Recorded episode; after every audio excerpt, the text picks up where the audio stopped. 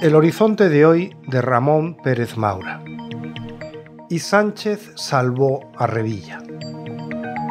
El pasado 8 de febrero decíamos aquí en relación con los túneles y los trenes de Cantabria que han conseguido encontrar dos cabezas de turco.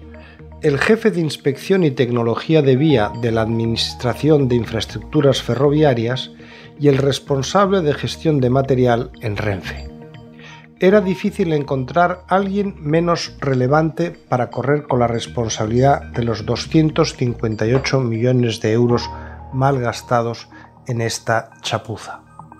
Pero me reconocerán ustedes que sin saber cómo se distribuyen las competencias en ADIF, suena raro, raro que el jefe de inspección y tecnología de vía sea el responsable de los vagones, es como si el ministro de Fomento que hace las carreteras fuera también el responsable de los coches que circulan sobre ellas.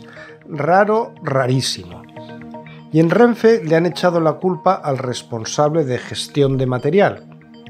Yo tampoco sé cómo funciona Renfe, pero en cualquier empresa del mundo el responsable de gestión del material es el que lo supervisa una vez que lo recibe, no el que lo encarga y vigila su proceso de producción todavía más raro.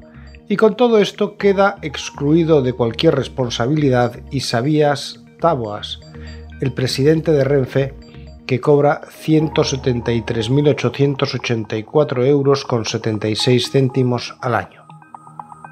Disculpen la autocita.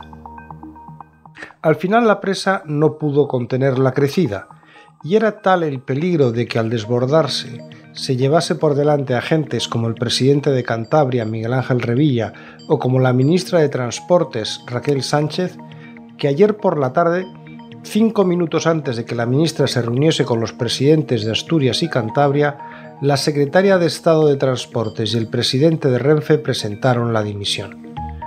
Había que impedir la foto de la ministra junto a dos presidentes autonómicos mal encarados que saben que sus puestos corren peligro en las elecciones del próximo 28 de mayo.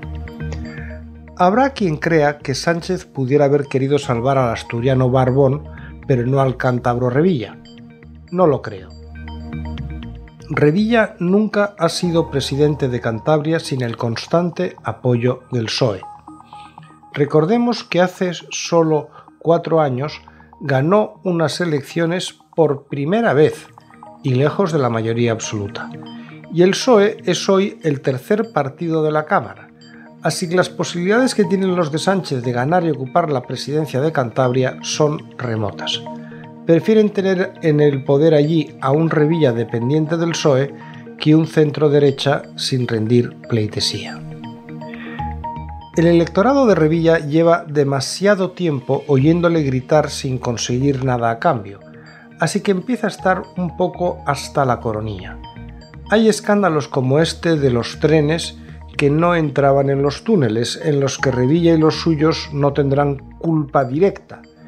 Pero cuando tú te has tirado el farol de que le habías sacado el ave a Reynosa al gobierno de Zapatero y ese tren ni está ni se le espera, tu electorado empieza a culparte de casi todo lo que pasa con los trenes. Y es comprensible. Ayer la ministra de Transportes tuvo el valor de decir que está de nuevo en marcha la licitación hasta Aguilar de Campó, que sigue siendo provincia de Palencia. Y Revilla le dio crédito como se lo dio en su día a José Blanco.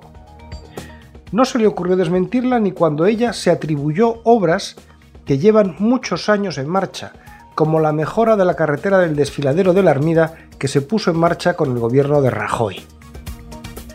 Cuando un partido como el de Sánchez se convierte en dependiente de otro como el populista de Revilla, se junta el hambre con las ganas de comer. El peso de Revilla es tal que ha conseguido que se sacrifique a una secretaria de Estado y al presidente de Renfe, porque todo el mundo sabe que las dimisiones simultáneas solo suceden cuando en realidad son destituciones, como en este caso.